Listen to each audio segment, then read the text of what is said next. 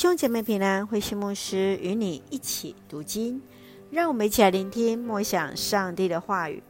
罗马书第九章一到二十九节，上帝的拣选。罗马书从九到十一章，保罗来从以色列民族原本就是上帝所拣选，但是他们却不愿意接受基督的福音，终将为上帝所弃。保罗认为每一个人都是活在罪当中的人，人无法靠着遵守摩西的律法来得救。无论是犹太人，是外邦人，都能够靠着耶稣基督与上帝恢复和好的关系。从九章开始，保罗就劝勉身为上帝的选民。又是上帝所立约的犹太人，能够来接受耶稣。上帝对他的选民的应许永不改变，而且已经在耶稣基督里来成就完成了。以色列人的列祖雅各虽是不完全，上帝却是透过他来彰显上帝的慈爱。上帝也使用巴比伦来惩罚以色列。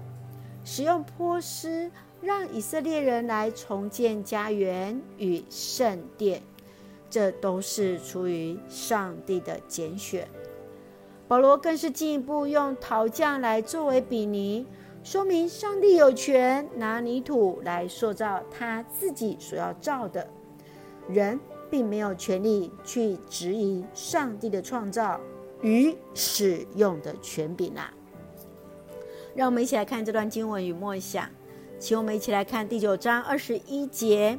陶匠毕竟有权拿泥土来造他所要造的，他可以用同一团泥土制造两个器皿，一个贵重的，一个普通的。保罗用陶匠和瓦器来比喻上帝与人的关系，如同造物者有权利按着自己的意愿。去创造受造者，他有绝对的意志去决定何者尊贵与普通，正如同我们每一个人都是上帝的受造物，都是上帝手里的瓦器，无论是成为贵重的器皿或普通的器皿，都有上帝美好的旨意。神学家加尔文认为。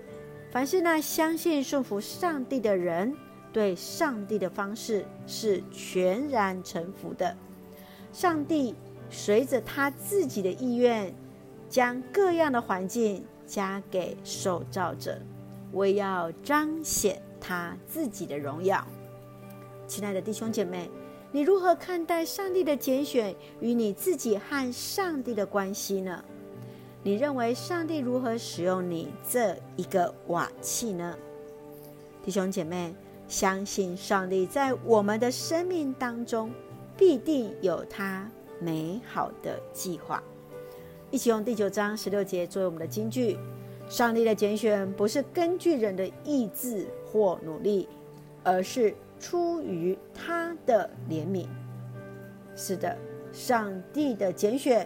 不是出于人的任何的想法，或者是人的任何的做什么事情的任何的努力，全然出自于上帝的怜悯啊！让我们一起用这段经文来祷告。亲爱的天父上帝，谢谢主赐给我们新的一天，让我们从主的话语领受力量，带着信心重新出发，深知我们都是主的受造物，我们是你的器皿。求主使用我们来成为合乎主所使用、所善用的器皿。愿主赐福我们所爱的家人身心灵健壮，恩待我们的国家台湾有主的掌权，使我们做上帝恩典的出口。感谢祷告是奉靠主耶稣的圣名求，阿门。弟兄姐妹，愿上帝的平安与你同在，大家平安。